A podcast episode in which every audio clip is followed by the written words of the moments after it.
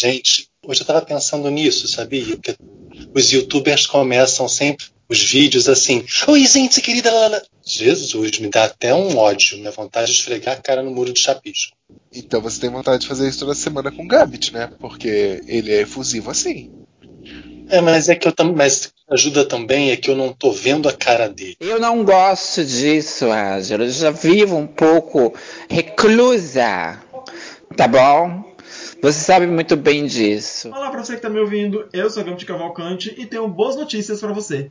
Isso não é uma metáfora. O episódio de hoje do podcast mais afeminado da Podosfera traz as melhores notícias que você poderia ouvir em épocas de quarentena. Então solta a vinheta, o Bichas Nerd está no ar.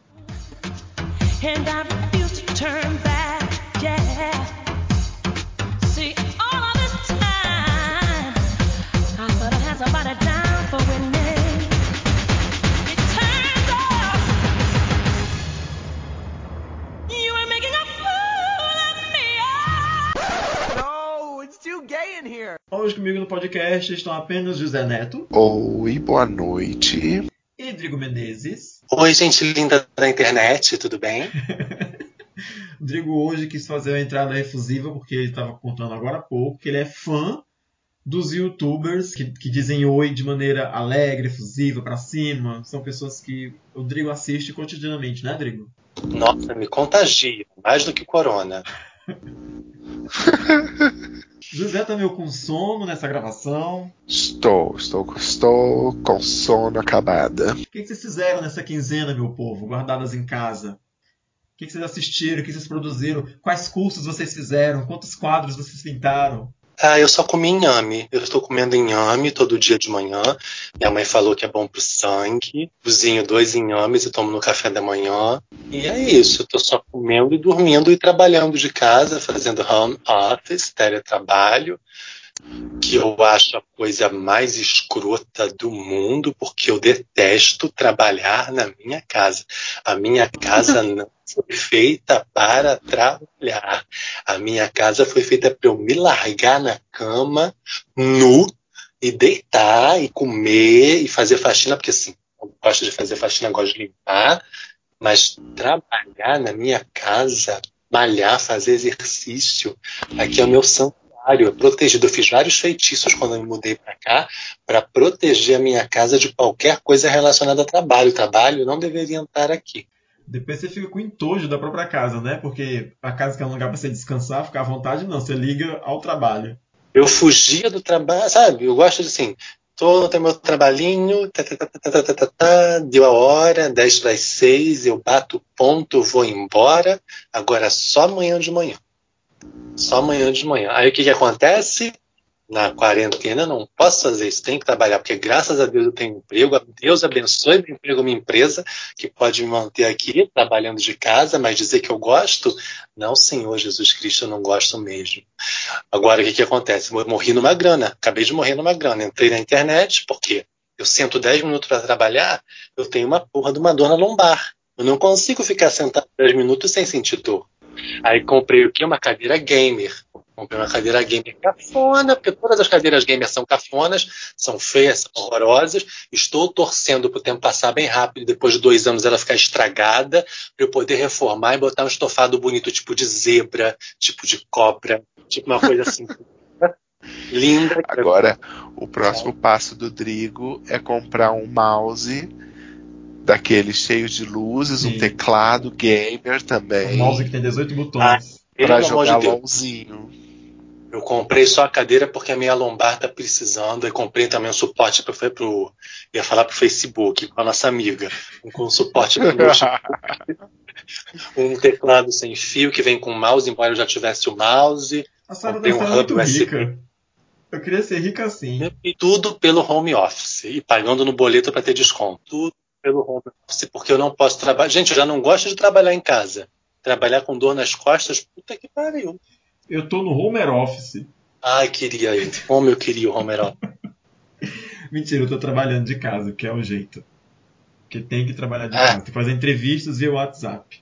O José que não tem essa sorte, ou diria azar, não sei. Tá, tá, indo, tá indo todo dia pro trabalho ainda, né, José? Eu estou, trabalho todos os dias.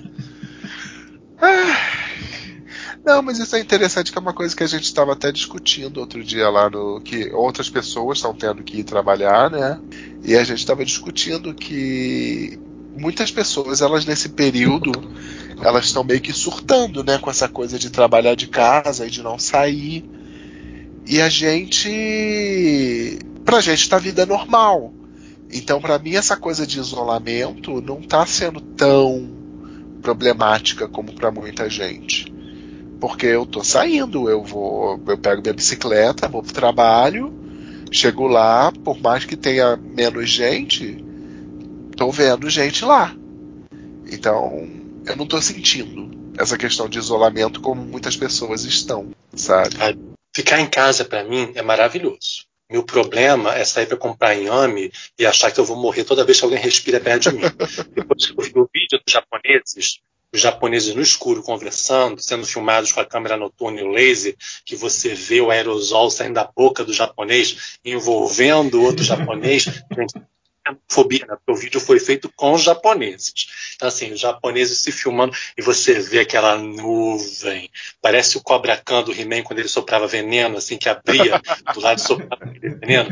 Gente, meu Deus, agora toda vez que alguém respira perto de mim, eu só penso no aerosol me envolvendo e fico assim, morri de corona. Mas... Semana passada eu pedi uma comida Fala. Mas, não, não fala não, não, deixa eu falar. Quando você chega em casa, você lava o inhame com criolina? Não, não lavo o inhame não, porque o inhame ele vai ser fervido, né?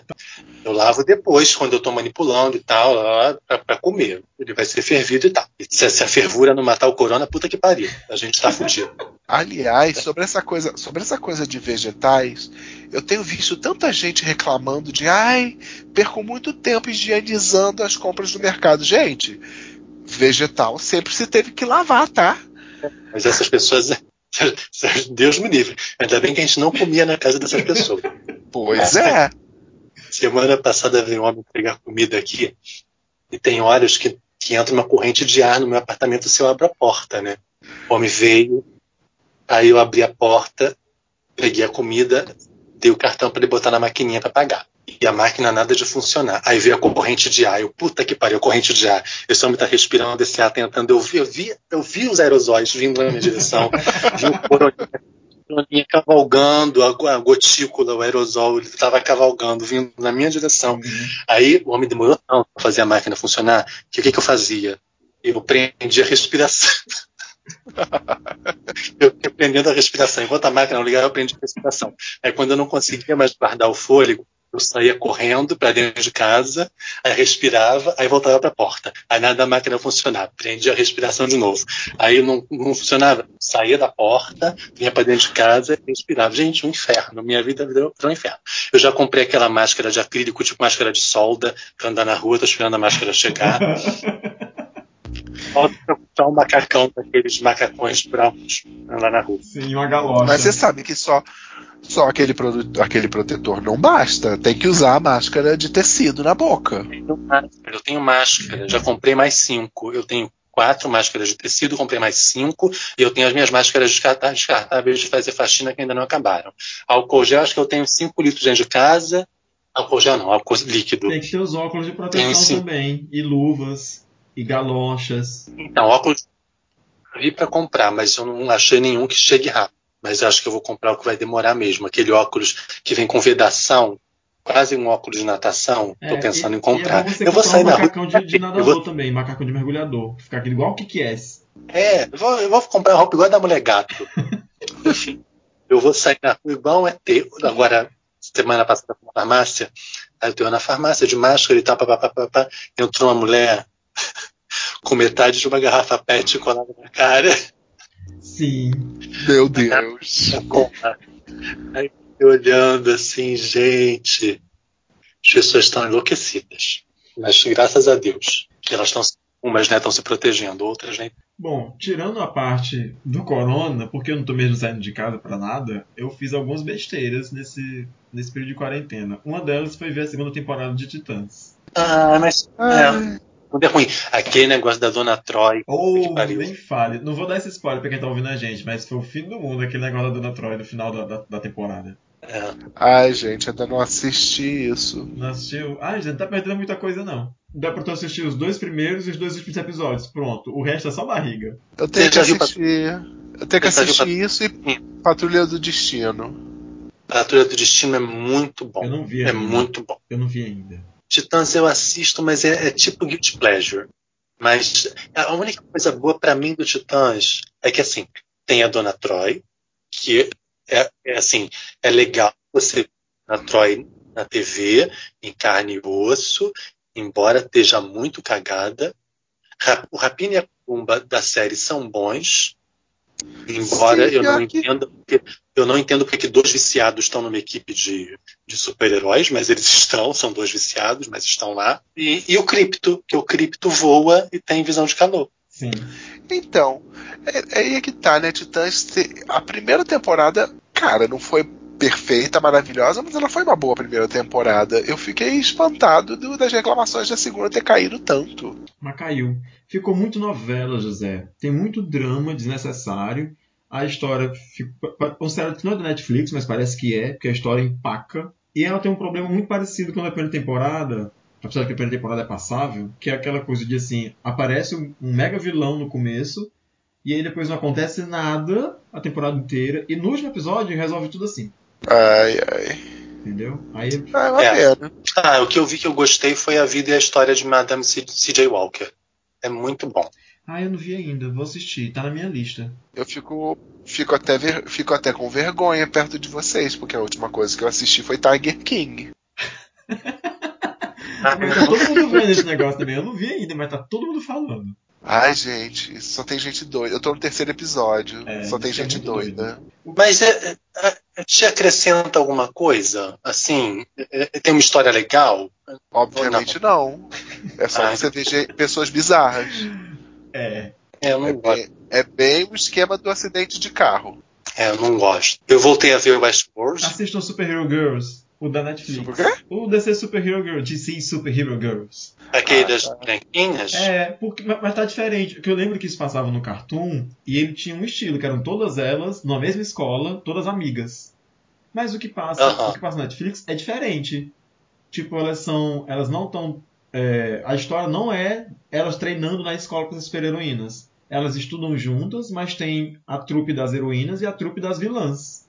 Tem a ganguezinha só das vilãs, com a Arlequina, a Giganta, a Mulher Gato, a, a Safira. Entendeu? E não era assim no antigo. Eu achei esquisito, mas tá bem legal. Tem 20, 19, 29 episódios, eu acho, e é, é curtinho os episódios, 10 minutos, 11 minutos. Dá pra você ver uma sentada. Ah, boa. Eu comecei a assistir, só que eu não vou, eu não vou continuar aquele Midnight Gospel, que é do cara que fez Hora de Aventura, que por sinal eu nunca gostei. Sim. Então, Mas é o que isso? É uma coisa nonsense também? Biruta? Então, O traço é o mesmo. mais é mais nonsense que Hora de Aventura, porque é Onde, até então? onde eu entendi é uma mistura de animação com podcast, certo? Ah. Então, o, o personagem principal ele tem um podcast e aí ele visita terras simuladas e entrevista criaturas dessas terras simuladas. Eu não fui pesquisar, mas me parece que as histórias são originais. É tipo, é uma pessoa realmente sendo entrevistada e eles colocam uma animação nonsense acontecendo Uhum. durante a entrevista. No papel, é uma ideia muito boa. Na prática, o que acontece é que você tem uma entrevista que é até interessante, você tem uma, uma animação completamente nonsense, e até onde eu pude perceber não tem nada a ver com a entrevista, eu não consigo me concentrar nos dois ao mesmo tempo. Uhum. Então eu não. Sabe o que acontece? Fica essa coisa desconexa. E aí. Não gostei. Bom, fica a dica. Fica a dica. Eu não gostei. Não E assista. as lives do sertanejo, gente? Vocês estão assistindo também? Estão acompanhando? Ah, claro. Sim. Viram Todas. Sandy Júnior? Não é da minha, não é da minha geração. Eu só gosto de uma música de Sandy Júnior. Maria Chiquinha, né, José? E verdadeiramente eu gosto. Não, não é Maria Chiquinha, não. Eu não me lembro qual é o nome da música. Mas é aquela. Como é que é? Olha o que amor me faz, me deixa sem saber como agir. é música da Lara Pausini. Oh. É? É, Não sei não. acho É não. É sim, é uma tradução de uma música, tradução livre, na É verdade, né? Pausini? Sim. Bom, eu me lembro dessa música, por- música porque na época eu assisti uma novela que tinha uma personagem que eu gostava muito. A música tema dela era essa. Que era uma personagem da Leandra Leal. Aquela novela O Cravo e a Rosa. Eu tô pesquisando aqui. É, não. Já eu digo pra você. Acho que não é. Que você tá errado. É, também não sei, não sei disso não. Pior que eu só Mas, vejo enfim. vídeos da música, mas não acho informação. Mas é, gente, ela, é- ela é uma adaptação. Porque todo, músico, todo disco de Sandy Júnior, informação útil pra vida de vocês. Não, a música foi composta por Sandy em colaboração com Sérgio. Lá, lá, lá, lá, lá, lá. Não. Sim, meu Você filho, tá é a confundindo composição com a dela, mas é porque é uma adaptação da música da música da Laura. Não está aqui em lugar nenhum. É a única música Olha desse que amor me faz. É inicialmente um poema escrito por Sandy. Ela colaborou com o produtor musical para torná-la uma canção, que foi uma das últimas a entrar em quatro estações. Terminando o disco, era um poema escrito e É, para fazer razão, uma música. A música da Laura Pausini é outra, é inesquecível. Às vezes me pergunto se É, é eu viverei sem você, Isso mesmo. se saberei te esquecer. Eu acho que nunca escutei essa música, gente. Essa música que é uma adaptação da música da Laura Pausini. Desculpa, me enganei. Que por sinal eu acho que eu nunca Não escutei achar-me, ai, tu não achar-me. Ah, tá. E Renato Russo também reconheci. gravou. Que é que é Não Não Me Deixe. É. Enfim. Ai, falando disso. Eu gosto tanto desse disco do Renato? Russo. Ah. Das- não, das músicas em italiano. sim, sim, sim. É cafona. É cafona toda a vida, mas eu adoro. Eu preferia a Laura Pausini, eu era fã de Laura Pausini. Aliás, os dois discos solo do Renato Russo eu gostava muito. Tanto o Stonewall quanto esse do, do italiano, que eu não me lembro qual é o nome agora. Hum, cadê Thomas pra ouvir isso, hein? Por quê? Ai, Thomas é fã de Legião Urbana. É o quê? Thomas é fã de Legião Urbana. Ele Ah, tá. tinha uma banda cover Mas de não, estamos fala- mas não estamos falando de Legião Urbana, Eu estamos falando dos discos bonita. do Renato Russo. Que são trabalhos completamente diferentes do Sim, que ele fazia no Legião Mas Urbana. a Thomas é putinha do Renato Russo. Gente, a Aliás, voz do Renato Russo me dá enjoo. Nossa, que horror. Ah, também não é pra tanto, né, bonita? Dá enjoo. Vamos, enfim. Nossa, eu me lembro, eu me lembro do clipe de Estranho Amore, que era, Um escândalo. fragili, prisioneri. Liberi. É Liberi. Que era os anos Ai, 90, Liberi. né? Estra- Tanta, tanta coisa que não se podia fa- falar naquela época, né? Que tinha que ser tudo em código. Então, mas, mas o clipe, justamente, ele não era muito em código, ele era é. bastante E homoerótico. aí, pa- e assim. aí chocava. E aí chocava. Na verdade, ele não tinha nada demais.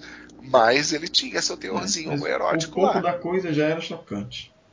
Anyway, depois de toda essa Mas era muito bagaceira bom que a gente fez. Aliás, eu devo ter ele ainda na casa da minha mãe. Era uma capa bonitinha, amarela. Desculpa, Gambit. Não, tudo bem. Pode relembrar os anos 90. Já sabia que era mentira. Quanto tempo que meu porém Deus. Certo, depois dessa sessão de nostalgia, vamos falar de coisa boa. sona. Chega, Mas isso é te coisa boa. Rodrigo. Mas isso é coisa boa. Inclusive, recomendo a todos que escutem o disco que eu não me lembro o nome, mas é o disco de músicas em italiano do Renato Russo. Que eu não me lembro o nome. Olha, quando chegar uma hora de gravação, eu vou encerrar a gravação. Não vou gravar com vocês mais duas horas de tô- gravação, porque vocês estão aí se estendendo, não. Delo Não. efímero. Pode ir, vamos lá, vamos gravar. Porque Sua tosca. se marcha. Que notícias boas vocês separaram pra dar pra gente? Ah, equilíbrio distante, era isso mesmo. Eu tava na dúvida se equilíbrio distante era um Puta que pariu! Então, gente, vamos lá, vou, deixa eu começar. deixa eu começar porque eu estou muito comportado. A minha notícia, a minha primeira notícia é que vacina produzida na Suíça pode começar a ser usada em outubro. Confere, José. Vacina pra quê? Eu sei, eu sei quê que é. Então, tô por fora. Tô por fora do Então. assunto de vacina. Essa Desculpa. notícia eu peguei no site da, da Record, do R7, um site que eles têm chamado Virts, que é só de notícias felizes. E aí vem dizendo que tem um pesquisador na Universidade, na Universidade de Berna uh, afirmando isso, que tem uma vacina que ela pode estar pronta em outubro para ser usada contra o coronga, o coronavírus. Uhum. Essa vacina, segundo ele, está na fase de teste de eficácia e segurança. Eu não entendo nada de vacina, então você corrija a matéria se estiver errado. Diz na matéria que a tecnologia escolhida ela aumenta a humanidade, o que torna a vacina ideal para idosos. Aumenta a humanidade? Não possui a imunidade. Ah. Não é tão ruim assim é, o que a torna ideal para idosos, e ela não possui contraindicações para quem sofre de doenças crônicas. Além de ser de fácil manipulação, e com uma pequena quantidade de vacina podem ser produzidas milhões de doses. Mas, mas ela, é, ela é com base é em quê? A matéria não fala, a matéria só fala que ela está em fase de teste e que em outubro ela pode já estar na É de cloroquina? Não. É de água não. tônica? Então, o laboratório que está por trás dessa, dessas pesquisas é o Novartis. E essa pessoa está em conversas com a Novartis. Desculpa, a pessoa é da Universidade de Berna, mas está em conversação com o Novartis para, de repente, viabilizar mais para frente a produção dessa vacina quando ela for efetivamente. É, tem várias iniciativas de vacina acontecendo. Já até teve algumas algumas ideias sobre outras vacinas que talvez pudessem conferir alguma proteção para o coronavírus. É aquela situação. Considerando o grau de transmissibilidade da doença, a gravidade, tudo isso, realmente a gente só vai ter alguma segurança quando tiver uma vacina eficaz disponível, né? Senão, realmente a única opção que se tem é o isolamento como forma de proteção do vírus. Você acha factível outubro? Olha, eu acho, pelo que eu já andei lendo, não exatamente essa iniciativa que você está falando, eu já vi outras. O problema é que a gente está vivendo um tempo, tempos muito esquisitos, né? Eu já vi, por exemplo, algumas propostas bastante bizarras de, por exemplo, pular etapas no processo de desenvolvimento de vacina e você, por exemplo, fazer experimentos em países pobres, tá? Uau. Por exemplo, já existia tipo da África, uhum. né? Vamos Exa jogar exatamente, exatamente. Miserável, fudida. Que francamente a gente já sabe que acontece, certo? Sim. Esse tipo de teste ele acontece, mas é, agora essa questão toda mundial do coronavírus acabou que deu mais visibilidade para essas coisas. Então, sim, esse tipo de coisa ainda acontece de você fazer protocolos em países que são mais pobres e você fazer um protocolo que nunca seria aprovado, por exemplo, num país como Estados Unidos ou mesmo Brasil, tá? Mas, então essas coisas horríveis acontecem. Se sair uma, uma, vacina até outubro, vai ser um tempo recorde, recorde do recorde, porque se eu bem me lembro que eu vi o Atma, o Atma falando, o menor tempo que se produziu uma vacina, acho que foi cinco anos. Vai ser tempo recorde do recorde, em parte, justamente porque você está pulando etapas que visam garantir segurança dos estudos de validação, certo? Certo. Não tem no meio disso tudo uma possibilidade de já, terem, já estarem usando estudos que estavam já no meio do caminho e aí estão aproveitando para. Então, como é, que, como é que acontece o desenvolvimento de uma vacina? Vou, vou, vou falar como exemplo, por exemplo, uma, uma das últimas tentativas de produzir vacina para HIV, tá certo? Como é que você faz? Você pega uma coorte, você pega um grupo de pessoas, tá? Bem grande, e você aplica a sua vacina nelas. Aplicou. Você garantia que quando você aplicou, essas pessoas elas não tinham a doença que você está querendo proteger elas. Aí você deixa passar um tempo, um ano, dois anos, três anos, e você vai contando quantas dessas pessoas contraíram a doença, certo? E aí, a partir daí, se você vê que o número de pessoas que contraíram essa doença nesse grupo que você imunizou, se ele for menor do que na população em geral, significa o quê? Isso é uma vacina boa, isso é um bom caminho que eu estou seguindo, tá certo? Uhum. Só que, como é que você pode acelerar isso? Você aplica a vacina nas pessoas e você pode propositalmente infectar elas, por exemplo. E aí você pula essa etapa. E aí você consegue ser mais rápido nesse desenvolvimento. É, e aí se as pessoas forem infectadas, a vacina não deu certo. Mas aí vai todo mundo morrer mesmo, né? Pois é, então. Não é muito ético. E se for na África, ninguém vai perceber que elas morreram. Pois é. Exatamente. É, vai- E assim você consegue acelerar um processo de desenvolvimento de vacina. Não é nem que ninguém vai perceber, ninguém vai ligar, né, Drigo? Não, ninguém vai perceber. Se perceber, não vai ligar. Né? Tipo, é, É, isso, bem são as duas coisas. Ninguém vai nem se tocar se for no continente africano. Ai, né? Já fazem de Era propósito. pra ser uma boa notícia. Pra gente, boa notícia, vacina. boa Vai notícia. a é uma boa notícia pra você. Eles estão passando as pessoas na, estão matando pessoas na África pra você não pegar coronavírus. Mas o problema é que a humanidade não presta, né? Então até o que a gente faz de bom é ruim, né? Tipo, de ter o celular top de linha maravilhoso que facilita a nossa vida, Sim. a gente tá fudendo a África também. Tem criança de 5 anos minerando na África pra pegar lá o mineralzinho, Sim. sei lá, o cobre, o cobalto, sei lá, o essa o manganês, sei lá, caralho.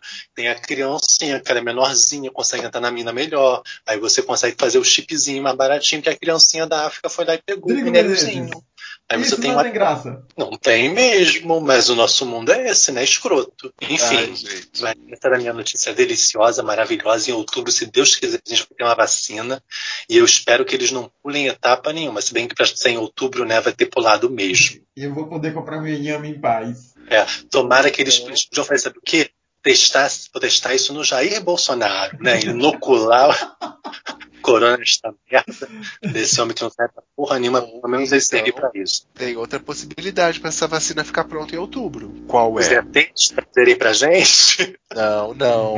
O vírus foi produzido nos laboratórios chineses, já com a vacina pronta, para poder vender. Olha só. Olha, E usando um pedaço de, do HIV. conspiração aqui que os bolsominions vai tudo ficar fã da gente com essas teorias de conspiração. A China fez isso pra a é, olha só, mas é uma boa, mas é uma boa. Exatamente. A China fez isso porque, né? Ah, não temos, não temos o que fazer. Sim. Vamos infectar o mundo com Faz todo sentido vírus. econômico pra gente dominar o mundo. Sim, Exatamente. pô. José, dá tua boa notícia, José. Ah, gente, minha notícia, ela é sobre um casal na Polônia que, nesse contexto, né, da epidemia de coronavírus, eles produziram máscaras caseiras do arco-íris e foram pra rua distribuir. Olha que bonitinhos. Ah, eu vi essa notícia, achei muito linda. Vale lembrar que a Polônia é um país que já tem muitas cidades, muito- muitas províncias de lá que aprovaram leis homofóbicas, além de um ato bastante bonito no sentido de que eles estão dando possibilidade para as pessoas se protegerem.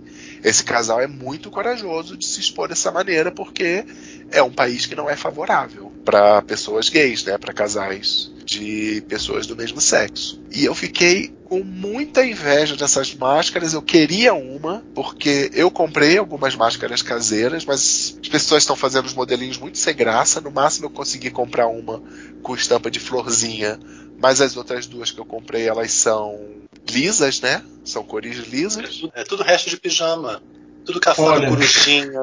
Eu sei Sim. onde tá vendendo as máscaras não. lavadeiras, mas eu não sei se eu devo falar porque eu vou estar fazendo Exatamente. merchan, pra, pra, né? Acho que você podia falar e botar, inclusive, no, no, no- no post. Cada máscara que você comprar dessa marca, ela doa uma para instituições de saúde. São máscaras de, de, de tecido. E é, e é máscara com, tem- com temática nerd. Ah, interessante. Mas. Mas é isso. Produtores de máscara, façam máscara de arco-íris, façam máscaras bonitinhas, porque a gente tem que se proteger, mas a gente quer ter estilo também. Sim. Inclusive, ninguém sabe até quando a gente vai ter que usar máscara, né? Mais um ano ou dois, de repente. É, a princípio, a gente vai ainda lidar por bastante tempo com os efeitos dessa epidemia. Pois é. Vamos ter nossas mascarazinhas. Bom, a marca, se vocês querem saber, é a T-Now. Falei. Fiz merchan. T-Now. T-E-E-N-O-W. É uma dessas lojas que vende, que vende camisa por um dia. Camisa por É, um dia. não, desculpa, que elas vendem camisa, mas é a estampa é uma estampa por dia. Todo dia você entra na loja e é uma estampa diferente. A estampa de ontem saiu da venda. Você já comprou Mas com isso é ele? uma Várias loja- vezes. Mas isso é uma loja estrangeira, não é? Não. é brasileira. Gente. Ah,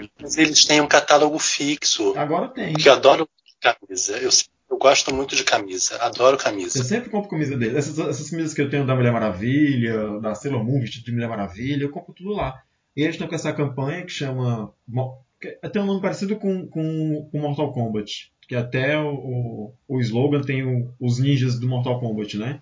porque usam máscara. E aí, No site, a primeira coisa do site é isso. pois é, é uma campanha de donativos. Cada máscara que você compra, cada unidade que você compra, eles produzem uma unidade para doação. E, e são todos com temática Tem uma, nerd. camisa da, tem uma camisa do Sandman, tem uma camisa da morte do New Gaiman Tem. no Ah, são catálogo. lindas as camisas dele. Ah, eu fiz merchan mesmo. Eu tenho uma.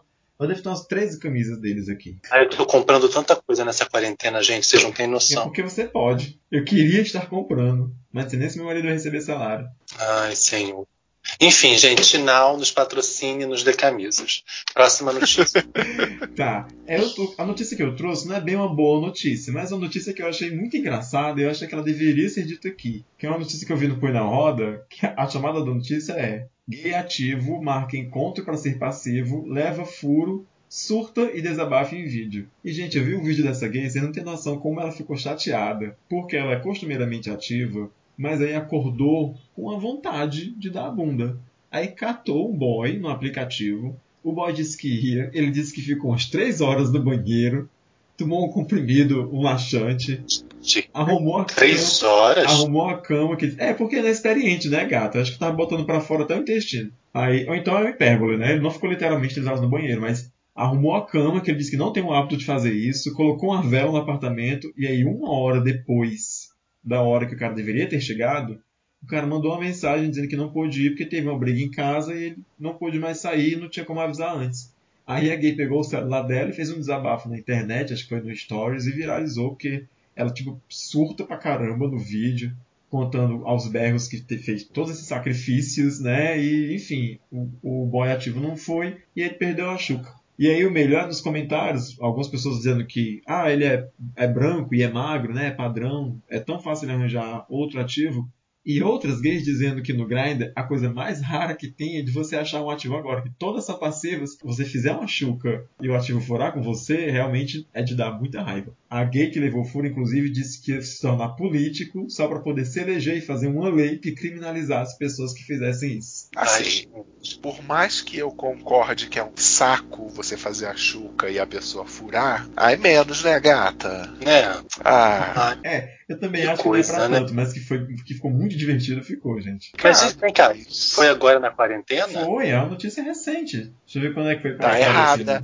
aí ó, Tá. duplamente Tá errada. Foi dia 21 de abril, a notícia é de 21 de abril de 2020. É, já tá Na errado. quarentena, ninguém tem que estar transando na quarentena. Não com desconhecidos, né? Porque eu moro com meu marido, eu posso transar com meu marido. Não. Me perdoe. Não, você pode transar com um desconhecido, desde que esse desconhecido esteja preso com você na sua casa fazendo quarentena. Se por algum motivo alguém ficou preso na sua casa quando falaram que ficar em casa já tinha alguém aí, aproveita.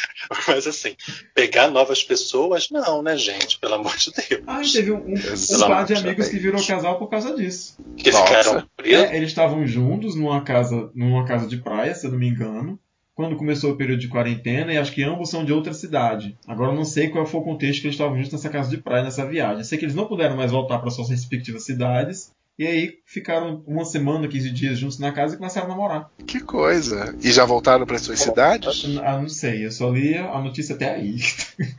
Porque foi. Então, e o casal se desfez, e o casal se desfez quando cada um voltou para sua cidade. É. Oh, que Foi coisa. uma, foi uma notícia que eu vi no Instagram, então é sempre. a- não tem a notícia completa, né? Só tem o primeiro parágrafo. Coisa estranha, né? É, nem acho. Acho que É. começaram a conviver é o efeito Big Brother.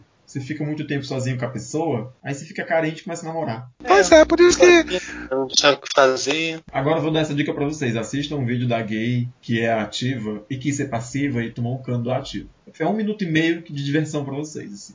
Assim, espero que não tenha sido payback, né? Porque se ela já fez isso com alguém, Hum. isso é karma. Pois isso é. se chama karma. Sim. Ah, meu filho, mas Não, sendo ativo, eu já deve ter feito isso com alguém. Ele, com alguém. ele disse que não fez, Ah. ele fala no vídeo, que ele nunca cancelou ninguém.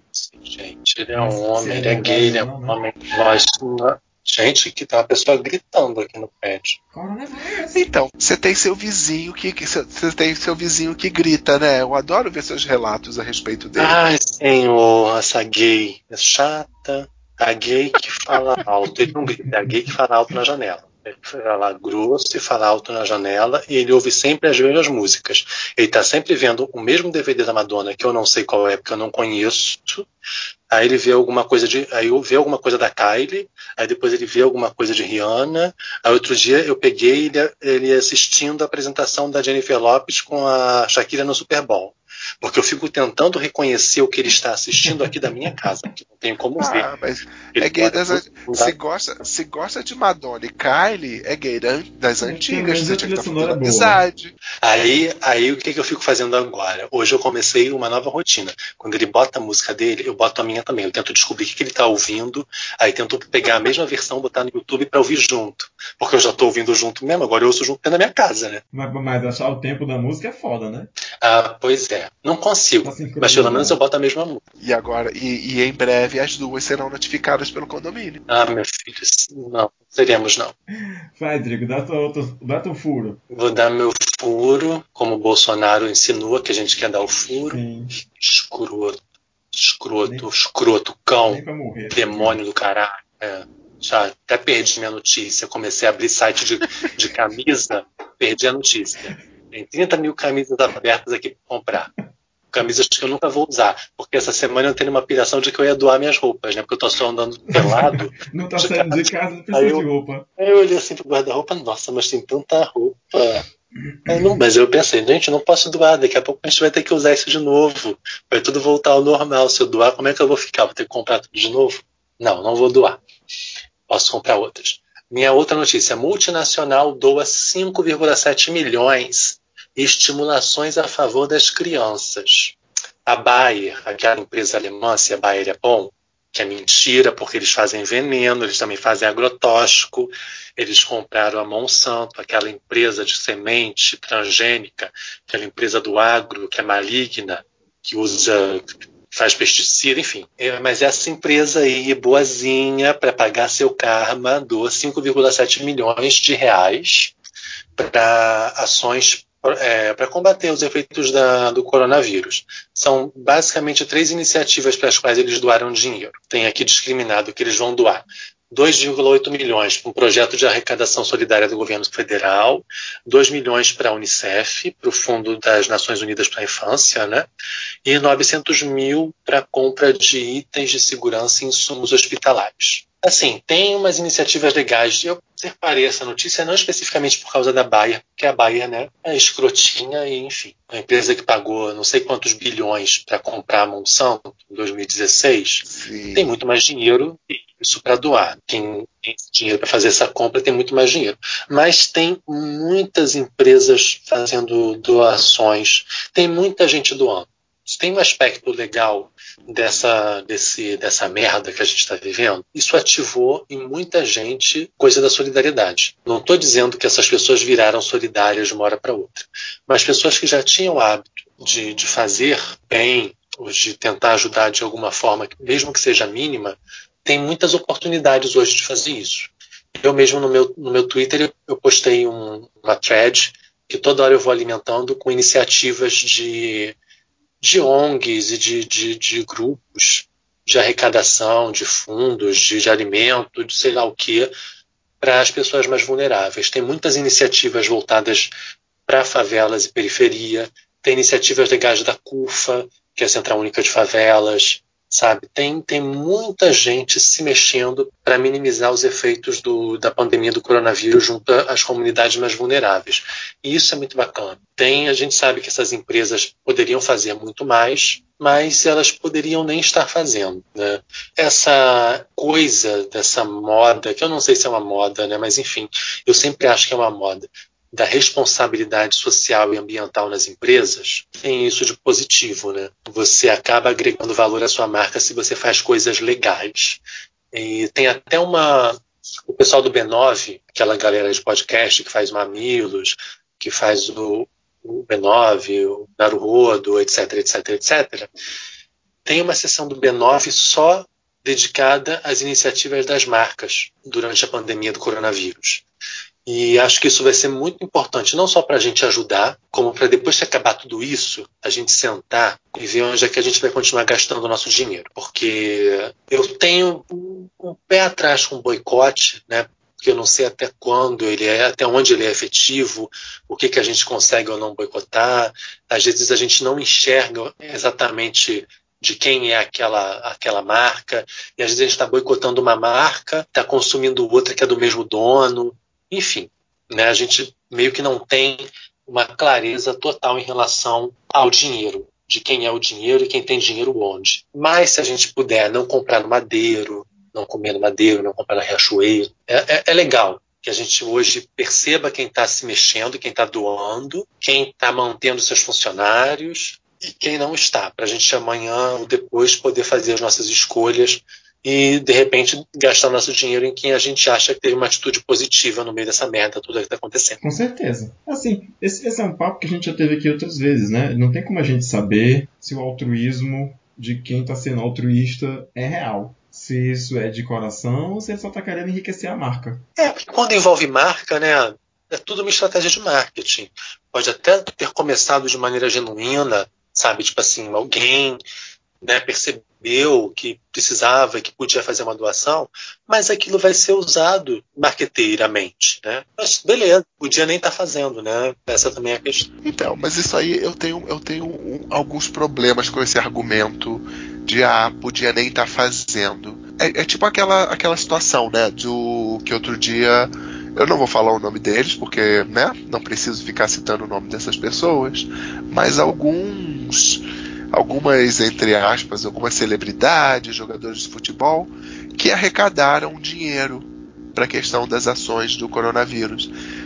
Que foi basicamente três pessoas milionárias, mais que milionárias, arrecadaram um milhão de reais para ações do coronavírus. Aquela galera que se juntou com o Narigudo do. Não chegou nem a um milhão de reais, é. eu acho que foi 150 mil, não era isso? Era jogador de futebol e apresentador da Globo. É, mas é, é, é, é que nem o caso da Bahia. Você acha que a Bahia não podia doar mais não, e, e, isso, felizmente, eu acho que isso é uma coisa que as pessoas elas estão desenvolvendo consciência, que principalmente, né, tem aquela maneira muito didática de você mostrar isso, que é como, por exemplo, que lá nos Estados Unidos aconteceu também, que o Mark Zuckerberg ele doou se eu não me engano, agora eu não me lembro, mas um valor que a princípio era muito alto para pesquisa. Aí uma pessoa fez uma comparação simples em relação à fortuna dele, quanto que ele estava doando efetivamente, Sim. certo? E aí tem as mais diversas comparações, que um copo cheio, uma gota desse copo cheio é o que ele estava doando, ou então se você for comparar uma pessoa que ela tem uma renda de 100 mil dólares por ano, seria como se ela estivesse doando 50 dólares. Sim. Você, você tá, foi um vídeo que você viu? Desculpa, é que eu. São eu... vários vídeos. São vários vídeos e que eles botam realmente o tamanho da fortuna dessas pessoas. E é, e é isso. Ele está doando. A princípio você vai pensar que ah, é melhor do que se ele não estivesse doando. Só para começar, ele não deveria ter tanto dinheiro, sabe? É, é essa discussão que, que também a gente tem, tem não pode esquecer. Que colocar aqui, porque a gente também gosta muito de falar que ah, fulano podia, ele podia não estar tá fazendo nada. Ele nem tem a obrigação de fazer isso. Mas se você parar para pensar um pouquinho, eu acho que ele tem a obrigação sim, porque toda a riqueza que esse fulano acumulou, ele acumulou nas costas de muita gente que está trabalhando, que tá está ganhando uma merreca para que essa pessoa fique mais rica ainda. Então, se ele está ajudando pessoas que nesse momento são menos favorecidas, é porque a fortuna dele ele deve para essas pessoas. Ninguém fica rico sozinho. Ninguém fica rico porque eu tô aqui do nada e, e todo mundo que fica rico, abre aspas, com o trabalho, ela depende do suor do trabalho de outras pessoas para enriquecê-lo. Então é obrigação Gente, sim. É intrínseco ao nosso sistema. Ninguém fica rico a partir de um certo ponto sem explorar os outros. Pois é. Então. É porque tipo... assim, eu já tomo essa lógica podre capitalista como tão ponto de partida, sabe? Que tipo, eu fico meio que conformado. Por isso eu falo que podia nem estar doando. Né? Mas uhum. realmente é, é, é muito errado existir pessoas com tanto dinheiro. Sim. É muito errado que você tenha uma pessoa concentrando tanta riqueza, sabe, que ela nem vai conseguir nunca na vida gastar aquilo e, e outras pessoas não têm nada. Quanto milhões tem nada, um tem muito. Isso é muito errado. E como ele juntou esse muito, ah. né? As custas de quê? É. De quem? Não, não é natural essa abundância para uma só pessoa ou para um pequeno grupo. Isso não é natural. E a gente naturaliza isso, é, né? É. E, e, eu boto mais e eu boto mais além porque a gente não precisa estar necessariamente falando de pessoas milionárias, porque agora é impossível, né? Eu, eu, eu não me lembro se nos outros anos era assim, mas eu tô sentindo o Big Brother de uma maneira muito mais ampla do que em anos anteriores, porque eu não tenho nada contra o programa exatamente, eu só não gosto, eu acho chato, então eu não assisto, mas eu percebo que ele está mais dentro da minha bolha do que em anos anteriores. Eu não sei se vocês têm essa percepção também. Eu não sei, é porque eu acho que. Bom, não sei. É porque ele, ele se deixou. Ele ficou permeável à internet, eu acho. Pois é. Eu acho então, que. Estou percebendo ele, isso. Ele começou a. É, porque a, no, a nossa bolha. Porque assim, Big Brother para mim sempre foi e sempre será um assunto que ele é silenciado no Twitter. Então todo ano eu silencio o BBB e o número, né? BBB 10, BBB eu vou lá e palavra silenciada. Assim como eu silencio os nomes dos participantes. Então, se alguém falar Thelma e Luíse, não vai aparecer para mim na, na, timeline porque Thelma está silenciada. Mas, realmente, para mim também está vazando um pouco mais porque meio que tá com uma outra pegada, né? Sim, e, e, mas eu entrei no mérito do programa só porque parece que tem uma participante que ela é missionária, certo? Então ela vai para países africanos ajudar essas pessoas. Saiu, ah, ela saiu já? Já. Eu lembro, eu lembro é, que teve, teve esse rolê. Nem tava sabendo, mas enfim. E aí as pessoas. Aí tem toda aquela problematização de white savior, que ela vai e tudo bem, ela tá indo, entre aspas, ajudar de maneira abnegada, mas não se furta a tirar fotos com crianças no colo. Certo? Então é uma postura, no mínimo, contraditória também. Quem ajudar, ajuda, mas não fica ganhando like às custas do de filho de pessoa pobre. Exatamente. África, né? E o argumento das pessoas muitas vezes é: ah, ela poderia não estar lá indo fazer nada. Sim, era melhor ela não estar indo fazer nada, porque o que, essas, que esses missionários fazem é ir aculturar outros povos, é ir querer converter outros povos se aproveitando da miséria deles. Sabe? É. Porque eu tive a oportunidade de ir a Moçambique uma vez e eu fiquei chocado com a quantidade de igreja universal que tem lá, certo? Então é isso que esses missionários vão fazer. Então, aí a pessoa vem falar, ah, talvez é, é, é melhor do que se não tivesse ido ajudar. Era melhor não estar tá indo ajudar mesmo. É, determinadas ajudas têm um custo, né? No rolê, no rolê da empatia, né? Vamos pensar no que, que a gente tem empatia, porque é muito fácil você dizer que, ah, mas pelo menos está ajudando alguém que está precisando. Agora, porra, se fosse teu filho doente, se fosse você passando fome, segurando a criança, tu ia achar bacana que porque alguém te deu um prato de comida, ela tirasse a tua foto e te expusesse na internet, nas redes sociais para todo mundo te ver com, tua, com teu filho, sabe, doente, para ela se é. promover as, as, suas custas? Porque essa gente ainda elas vão para esses países e de verdade, eu tenho uma amiga moçambicana que ela tem horror a isso, exatamente porque quando ela vai para algum lugar e alguém sabe, ah, você é de Moçambique? Nossa, quanta pobreza que tem lá. Ela fala, sim, meu país tem muita pobreza, mas eu não faço parte dessa pobreza, necessariamente. Você não tem que ficar me olhando com pena, sabe? E é isso que essas pessoas fazem. Elas é o que a Chimamanda fala, né, do, do perigo da história única, né? Isso. Você olhar real moçambicano e só ver na figura do moçambicano a pobreza e a miséria na, da África. Na, na figura do africano de qualquer país. Caso do exemplo do José. Né? Você ignorar a cultura, a história, a, a, a história da pessoa, a história do país, a, para além da miséria. Ignorar que a África né? é um continente enorme com muitos países. Né? Exatamente, é extremamente, extremamente heterogêneo. Porque muitas pessoas elas esquecem às vezes o Egito não é da África egípcios são africanos. Uhum. É, mas, Só que qual é a imagem? Não. Mas como é que eles construíram aquelas pirâmides? Tem que ter sido os ETs. É. Não pode ter sido. Não é? Negros. Foi branco que não fez, então foi ET, gente. Então, é esse que é o problema. As pessoas uniformizam e eu, de verdade, é um desserviço o que esses ditos missionários fazem. Isso nada mais é do que neocolonialismo. Então, desculpa, tá errado sim. Você, pessoa branca, de classe média, que pensa que tá indo salvar alguém indo para esses países da comida. Todas as minhas notícias têm um plot twist, vocês perceberam? Não são verdadeiramente notícias do boas. As notícias do Drigo estão aqui para causar polêmica. Tô vendo isso. Tem um plot twist. No fim das contas, a gente mete o pau na porra da notícia. Mas, enfim, né? É a vida. Então, aí eu realmente trazendo o que é uma notícia boa de verdade, Drigo. Então, vou falar sobre a start- startup, apesar de ter esse nome ridículo, né? Startup abre inscrições para programa de empreendedorismo para jovens LGBTI. Mas a startup sem fins lucrativos Todix Brasil está com inscrições abertas para a quarta edição do programa Embaixadorix. O objetivo da iniciativa é capacitar jovens LGBTI+, no Brasil, nas áreas de gestão de projetos, empreendedorismo socia- social e liderança. As inscrições elas estão abertas de 18 de abril a 1 de maio e jovens pertencentes à comunidade LGBTI+, entre 18 e 30 anos que nasceram no Brasil e possuem acesso à internet, poderão se inscrever no programa por meio do site da organização. Então é aquilo. É perfeito? Não, porque afinal de contas você tem aí o filtro da internet e a gente sabe que uma minoria no nosso país ela tem acesso à internet. Por incrível que se apareça, por mais chocante que seja para algumas pessoas, boa parte das pessoas do nosso país ainda não tem acesso à internet. Descobrimos isso agora por causa do corona.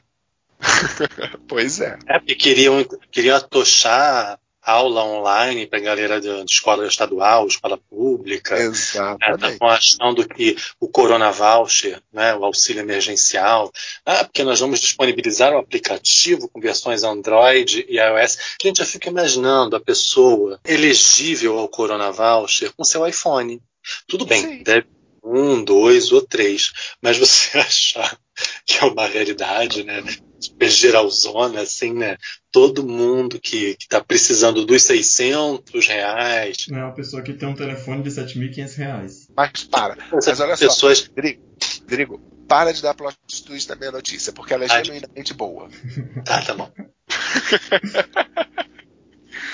Vamos, vamos parar com o plot twist, é uma notícia genuinamente Eu vou boa. escrever também. É algo que é muito bom, eu acho que nos dias de hoje, que justamente existam essas iniciativas voltadas para os jovens né, da comunidade LGBTI+, tá? Porque sim, é preciso esse olhar e que bom que ele está existindo.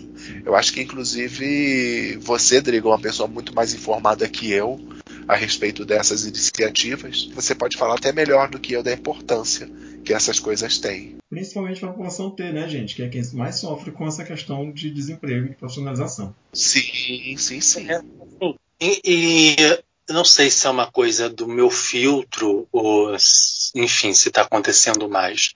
Que tem muito tempo que eu sigo aquela página Transempregos no, Facebook e eu ultimamente tem aparecido para mim muitos posts de oportunidades ali naquela página. E ah, não sei se é porque eu estou vendo mais ou se realmente estão tendo mais postagens nesse sentido, mas que é realmente a galera mais, sabe, mais esquecida, mais excluída, né? Sim. Sim. Não, não só porque é difícil para elas empregarem, como quando alguém dá oportunidade para essa pessoa trabalhar, se for um trabalho que é lidando com o público, aí o público faz questão de mostrar que se sente desconfortável porque está sendo atendido, porque está num ambiente que tem uma pessoa que é que está lá na sigla, né, da, da, tá lá no T da transexualidade, faz questão de, de ficar se cutucando, né, de ficar se entreolhando, de reclamar com alguém, essas coisas todas. As pessoas que eu conheço hoje, que estão assim em cargos mais no topo da hierarquia e que são trans, são pessoas que fizeram uma transição tardia. Uhum. Assim, pessoalmente, eu não conheço ninguém que tenha entrado numa empresa já depois da transição, esteja num cargo de topo. Todo mundo que eu conheço já tinha, já estava lá no, no meio do caminho, né? E aí, ai, fez a transição quando era gerente geral de uma agência do banco onde eu trabalho. Ou era fodão numa empresa e fez a transição quando já era, sabe? Sim. É, Eu- Tem um gargalo né, de preconceito que vai demorar muito para ser quebrado, mas eu acho que aos poucos tem melhorado um pouco o quadro. Eu acho que é muito. É, por exemplo, eu, que tenho um círculo bastante variado de conhecidos e amizades, Só agora, nesse meu trabalho atual, eu fui conhecer pela primeira vez uma pessoa, uma mulher trans, que ela nunca trabalhou como profissional do sexo. Certo? Que foi uma pessoa que, desde que se percebeu trans, ela teve apoio da, da família, que a família participou do processo de transição dela, apoiou, certo? E hoje ela é uma profissional formada com nível superior e nunca teve essa necessidade. Nem é do ramo da beleza também, né? Não, nem é do ramo da, nicho da beleza. As pessoas costumam se. se... Sim, sim, ela é farmacêutica, é, no sim. caso. Então, para você ver, ainda é um caminho que está sendo a duras lutas da, da comunidade trans, ele está sendo trilhado, mas a gente ainda tem muito que andar. E iniciativas como essa dessa startup, elas são muito importantes para essas pessoas, porque realmente empregabilidade é algo muito complicado quando você vai falar de empregabilidade e comunidade trans. E, e, e assim, a- é, apesar de, de, toda, de todo lado positivo que a gente está falando sobre isso, a gente ainda está queimando fase, né? Porque a gente ainda precisa tratar do, do, da- pessoa trans conseguir se formar, estudar, terminar o primário, né? Conseguir usar o banheiro na escola. Sim. É. São questões bem primárias ainda. Mas, enfim, vou, vou colocar barulho de palmas para sua notícia, José, porque é uma notícia realmente boa. Aplausos. Arrasou, As minhas também são boas, tá? Então, assim, eu sei. Mas tem um plot, mas tem um plot twist. gente, é Porque eu vi muito How to Get Away. Então tem que ter sempre um, uma tensão, uma virada. Para finalizar, eu tenho uma notícia que é boa, mas que também gera uma reflexão. MST dedica doação de 500 toneladas de alimentos a vítimas de Eldorado e Carajás. Assim, a chamada não é completa, né? Porque ela fala sobre uma, uma doação X que o MST fez. Mas qual é a minha reflexão aqui? O MST é um movimento rotineiramente associado a terrorismo. Pouco tem se falado do MST, diga-se de passagem, né? Mas quando se fala no MST, sempre estão falando, usando palavras como invasores, terroristas, gente que anda armada, invadindo terra que não é sua para produzir e tudo mais. Só que aí falta também as pessoas dizerem, e falta muita gente ter ciência disso, eu particularmente fiquei sabendo disso há, relativamente pouco tempo, né? Que o MST é, por exemplo, o maior produtor de alimentos que a gente consome aqui no Brasil, uma vez que a agroindústria produz soja para exportar ou produz carne bovina para exportar. O alimento que a gente come, né? eu não- vou saber dizer aqui qual é a porcentagem, mas eu sei que é uma porcentagem grande. Acho que mais de 40% do que a gente come, que vem para a mesa do brasileiro, é produzido pelo MST. Então, Gambit, só, só uma dúvida realmente, que é, é, é produzida pelo MST ou por agricultura familiar? Não, pelo MST, que não deixa de ser agricultura familiar. Não, não, uma eu coisa sei, não- é- assim, o, o fato de ser MST Eu não acho- descarta a agricultura familiar. Obviamente que existe agricultura familiar que não são do MST. E isso é mais por causa disso que eu, que eu fiz a minha pergunta, e é uma pergunta mesmo Sim. porque eu fiquei na dúvida. É legítimo. Mas né? assim, eles, eles são, pelo que eu sei, os maiores produtores Comida de, orgânica. de orgânico. Sim. De orgânico. Alguns Então, produtos assim- orgânicos são realmente o, é, é do MS, é, MST é a maior produção. Eu acho que arroz, por exemplo, Sim. é um tá. produtos. São os maiores produtores orgânicos de arroz da América Latina. É, eu, posso fazer essa pesquisa depois, ou quem está ouvindo a gente pode pesquisar para a gente também, para saber quem, é, quem são os maiores produtores de alimentos que a gente consome aqui no Brasil. Mas eu tenho, eu, eu tenho a impressão que eu já tive essa informação de alguém, que eles são os maiores produtores de- dos alimentos que a gente consome.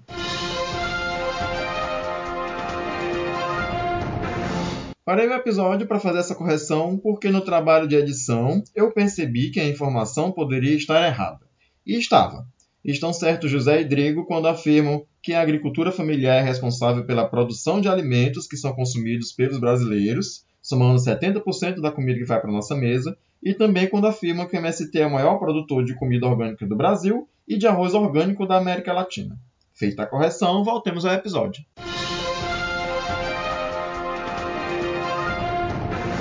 Mas, é- mas isso que você falou é uma coisa muito interessante. Por isso, que normalmente quando se fala em MST, as pessoas associam logo a invasão de terra. Sim. Certo. Deixa eu concluir E- pra e fazer, convenhamos. fazer parêntese. Tá, desculpa, Que- desculpa, é. vai lá. Porque, porque para a reflexão ficar não ficar fracionada. É porque além de serem de sofrerem com a estigma, né, dos invasores de terra e terroristas, eles também sofrem com o atraso, com o protelamento da reforma agrária, mesmo sendo prejudicado também pelo período de, de quarentena, que está impossibilitando que a MST faça as suas rotineiras feiras, quando eles vendem os alimentos deles, o que, que, que essa galera fez? Doou durante o mês de abril, essa notícia de 17, então até o 17 de abril eles já tinham doado pelo menos 500 toneladas. No dia 17 de abril foram 200 toneladas. E por que, que eles escolheram o dia 17 de abril para fazer essa doação de 200 toneladas, essa distribuição? Porque o dia 17 de abril é marcado como aniversário do massacre de Eldorado e Carajás, que não sei se vocês conhecem, que foi um dia em que pelo menos 20 pessoas do Movimento Sem Terra foram assassinadas por policiais a maioria deles foi morto com os, os, instrumentos do próprio trabalho, tipo enxada e foice. Alguns deles foram, foram encontrados mortos com tiros na nuca ou na testa, que, que evidencia que foi uma execução. 50, 155 policiais envolvidos, e desses 155, só dois foram condenados e os dois cumprem pena em liberdade. Durante o mês de abril, eles continuaram fazendo doações esse tempo todo. E tudo isso sem fazer live, sem se promover, você não está sabendo o que está acontecendo. O que você sabe é que tem artista sertanejo fazendo live para arrecadar. Veja só você, não é para doar do próprio bolso.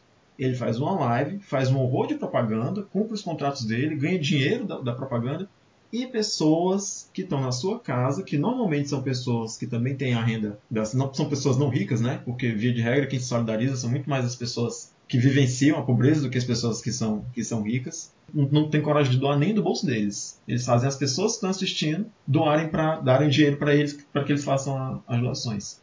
E aí a MST vem e faz um movimento como esse, então eu acho que tem muita coisa para gente, a gente raciocinar a respeito desse contexto.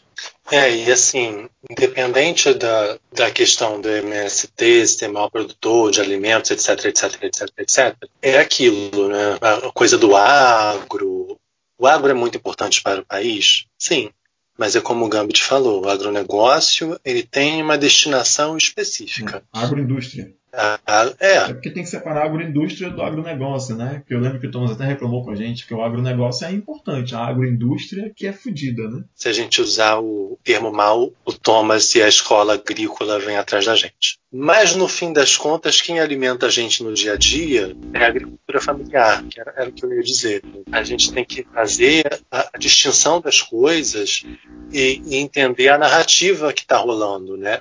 Porque essa narrativa que criminaliza os movimentos sociais como, como o MST, né, que coloca esses movimentos no patamar de terrorista e que chama o que o MST faz de invasão, é uma narrativa muito perversa, porque o MST não faz invasão, ele faz ocupação de propriedades que sejam irregulares ou ilegais.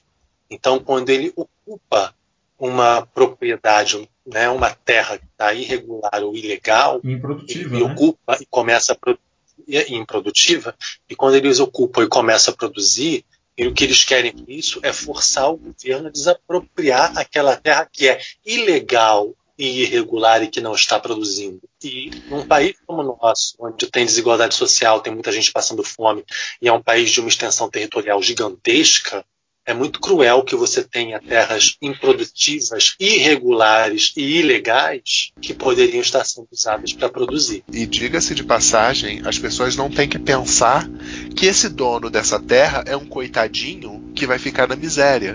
Porque ele é remunerado por essa terra. Não é uma terra pois que é, é desapropriada e é tirada dele. Não, não, não. Ele é pago E mesmo que ele não é, fosse, é mesmo que ele não fosse remunerado por esta terra que foi tirada dele pelos malvados, dos terroristas do MST, né? Olha só que coisa imbecil de você supor, né? Eu sou uma pessoa que tenho não sei quantos mil hectares que estão parados e improdutivos. Será que é coerente eu pensar que, que esse é o meu único patrimônio e que eu não ganho dinheiro de nenhuma outra forma? Eu sou uma pessoa que passa fome com milhares de hectares parados, é ter malvado e vai tirar meus milhares de hectares e eu vou ficar pobre, porque eu não tenho outra coisa. Gente, por favor, né? Além do que o José falou, de que essa pessoa ela vai ser remunerada, ela vai ser ressarcida, indenizada. Essa é a palavra. Indenizada pelo governo. Esse não é o único patrimônio desse cara, né? esse cara aí tem outras coisas. Se ele já chegou ao ponto de ter milhares de hectares de terra, E se ele duvidar, tem milhares de um monte de índio. é.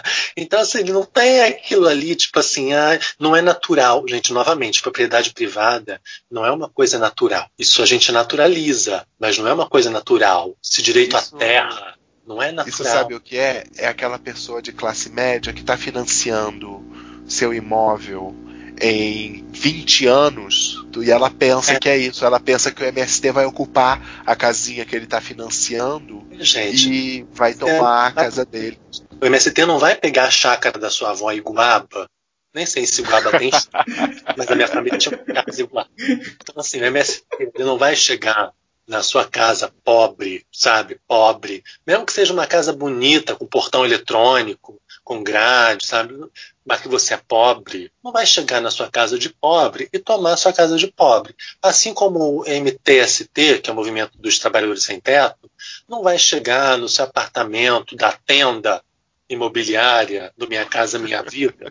Gente, não existe isso. O pessoal do, do pessoal do sem É. teto não vai chegar no seu conjunto habitacional em Paciência, que é no cu do Rio de Janeiro, aquele construído pela tenda, que é bege, aquele bege feio, né? Bege horroroso, com aquela janela de esquadria sem nenhum bom gosto, não vai chegar naquele seu apartamento de 50 metros quadrados e vai roubar isso de você, porque não vai, não é assim. Mas isso é um grande problema que a gente tem da nossa sociedade, que é aquela situação, né? A gente sabe, você divide a grande massa do nosso país, por exemplo, que ganha abaixo de 5 mil reais por mês, que é a esmagadora maioria, e aqueles Porque é grande talvez. fortuna, né? 5 mil reais é grande fortuna. Não, é, eu tributado. colocando esse corte, mas o, mas o problema é justamente esse. A maior parte, as- essa pessoa que ganha 5 mil reais por mês, ela tende a se colocar mais perto daqueles 5% que ganham acima de 100 mil reais, certo? Ou menos de 5%, acho que é até bem menos, mas que seja, ela tende a se colocar mais próxima das pessoas que estão acima dela do que das pessoas que estão abaixo. Só que na prática, amiguinho, você está mais perto das pessoas abaixo. Quem ganha 10 mil reais pensa que está mais perto de quem ganha 100 mil reais do que de quem ganha 1.500. Só que não. Pois é, mas ela está mais Você perto devia- do que da pessoa que ganha 1.500. Você devia estar Exatamente, porque o abismo que te separa, o abismo que te separa dessa pessoa que ganha 100 mil reais é muito maior que o abismo que separa a pessoa que ganha menos que você até você. Não é nem um abismo, né? É tipo. É tipo o céu da amarelinha. Se você jogar três pedras, você chega ali, né? É, Pois é. apesar de que, assim, de um para o outro, a relação matematicamente é 10 vezes, né? Tipo, 10 mil reais é quase 10, tipo, 10 vezes mil reais. E 100 mil reais é 10 vezes 10 mil reais. Mas é uma diferença monstra ganhar 100 mil reais por mês e ganhar 10 mil reais por mês. Você não tem noção. Então, essa, essa questão dessa percepção do MST, ela está muito relacionada com isso. Que você pensa que as ações do MST vão te afetar. Não, não vão te afetar, fudido, que tem financiamento. Deixa eu forçar, voltar duas casas para reforçar a, a reflexão inicial que eu estava tentando propor, que é para a gente prestar atenção em para quem e por que a gente está batendo palma, e nas pessoas para quem e por que a gente deveria estar batendo palma, mas sequer sabe do que está acontecendo direito, né? Então, assim, ao invés de você estar aí achando bonito, a gente que já é rica, né, nem poderia, que deveria fazer doações do próprio bolso para ressarcir o mundo da- da- do dinheiro que ela acumulou, ela fica ganhando mais dinheiro, fazendo da doença um mercado e né, sugerindo que você tem que doar. E o que é pior é que a gente, como ser humano preguiçoso que é, a gente se sente feliz, completo, porque a gente clicou num botão e doou 100 reais ali para um artista para ele fazer a benfeitoria com o dinheiro que você deu para ele, né? Porque a gente também se beneficia disso, né? De fazer o bem de maneira fácil. Vou ligar aqui pro Criança Esperança e, vixe, ajudei as crianças. Se for botar do lápis, a gente proporcionalmente já ajudou muito mais do que muito narigudo aí, Luciano Huck da vida. Proporcionalmente deve ter sido mesmo. E aí, movimentos como, como MST, que tem tudo isso, né? Toda essa bagagem que a gente falou, e estão aí doando 500 toneladas, 200 toneladas de alimento que eles mesmos produziram, com o suor do rosto, do rosto deles, não foi comprado, não foi arrecadado, não foi pedido, e estão sendo solidários com as pessoas, e a gente mal sabe o, o que está se passando. Minha reflexão é essa. A gente queria tanto que tivesse uma feirinha do MST aqui onde eu moro, mas infelizmente não tem. Ai, Adoraria se comprar os produtos se tivesse isso aqui em Fortaleza. Gente, alguém dia um link de que eles estavam fazendo sexta aqui no Rio.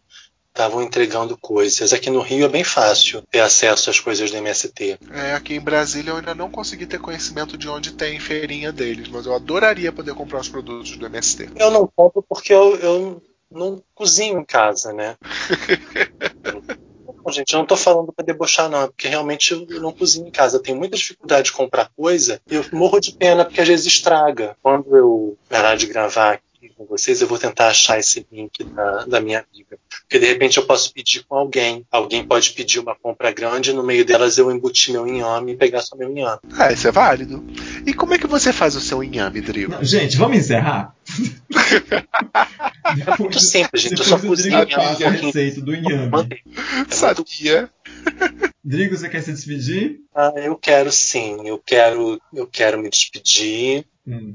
Quero dizer que eu gostei muito de gravar hoje, que eu tô com saudades da minha vida, que eu tô com nojo das pessoas quando eu saio na rua, porque as pessoas elas não sabem o que é distanciamento social, elas não. Porque você tá impressionado com o, o espirro do japonês.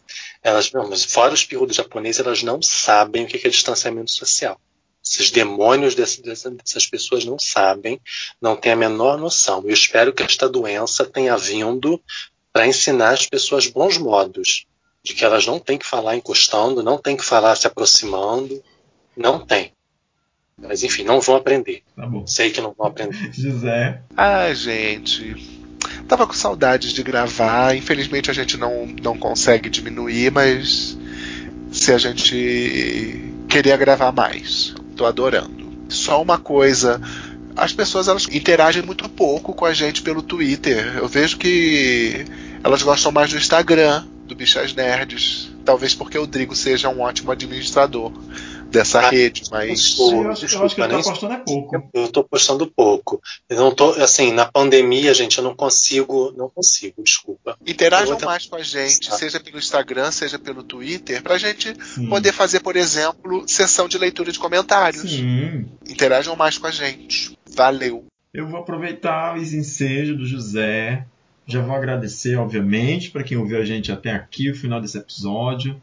Compartilhe com seus coleguinhas, mande a gente para as pessoas ouvirem, para elas também ouvirem essas boas notícias que a gente está passando aqui, para elas refleti- refletirem sobre as questões que a gente está refletindo aqui. É, interajam mesmo com a gente, mandem recadinhos no Twitter do Bichas Nerds, no Instagram do Bichas Nerds ou nas nossas próprias redes sociais. Eu sou Gambit Cavalcante, o Drigo é Drigo Menezes e Bicha Nerd no, no Twitter, né, Drigo? Sim, ó. E, e o José, que é. Eu não sei se é só o José Neto, é, José? José Banco. Pronto, José Banto no Twitter, ou o próprio Bichas Nerds, né? Só é arroba Bichas Nerds no Twitter, no Instagram e no Facebook. Então mandem perguntinhas, mandem comentários, sugestão de tema, fala mal do presidente, enquanto não tem aí. Pode falar mal da gente. Pode também. A gente, não é, a gente não é de vidro. Pode falar mal da gente que a gente aguenta. A gente não é de ver, a gente também fala muita merda. Ah, sim, uma última coisa. Tá. Todos prestigiando a participação do Gambit naquele videozinho, né? Daquele, daquele meme, que eu sou uma pessoa velha, eu não consigo acompanhar esses memes. Qual é o nome do, mesmo? Do challenge do. do... É, eu sou, eu sou uma pessoa. Ah, velha, gente, ficou lindo. É, é. Ah, ficou tão. Se vocês estão vendo a gente e não viu ainda, procura lá no coletivo LGBT Podcasters, que a gente faz parte desse coletivo, né? Que é um, um coletivo cheio de podcast de, de, de produtores LGBTs. Inclusive, acabou de entrar um podcast que é feito só por rapazes trans, e que eu acho que é um, um, um programa necessário, assim, para todo mundo ouvir. Tá lá. Eu fiquei Legal. surpreso, assim, depois que a gente entrou, que eu percebi a quantidade de, Sim, de podcasts com pessoas LGBT que eu não fazia noção que existia, tem gente. muitos. Não. Tem Não fazia muitos. noção. E ainda tem muito espaço. E assim, e, e o podcast tem essa, tem essa característica. O podcast tem essa coisa de que quando muita gente que começa a ouvir fica com vontade de fazer. Eu acho isso, eu acho isso muito legal. Eu acho muito bom. Eu fiquei muito Então. feliz de perceber. Amém. A gente fica por aqui até a próxima quinzena. Beijo. Beijo. o Bichas Nerds, ele não. Por, em algum momento a gente pare de gravar, ou então que o nosso podcast acabe. e que vão ter muitos outros. E é, é muito legal ver como a mídia, podcast produzido por pessoas LGBT é algo que não para de aumentar. E os mais diferentes programas eles estão sendo produzidos. Este podcast faz parte do movimento LGBT Podcasters. Conheça outros podcasts através da hashtag LGBT Podcasters ou do site www.lgbtpodcasters.com.br.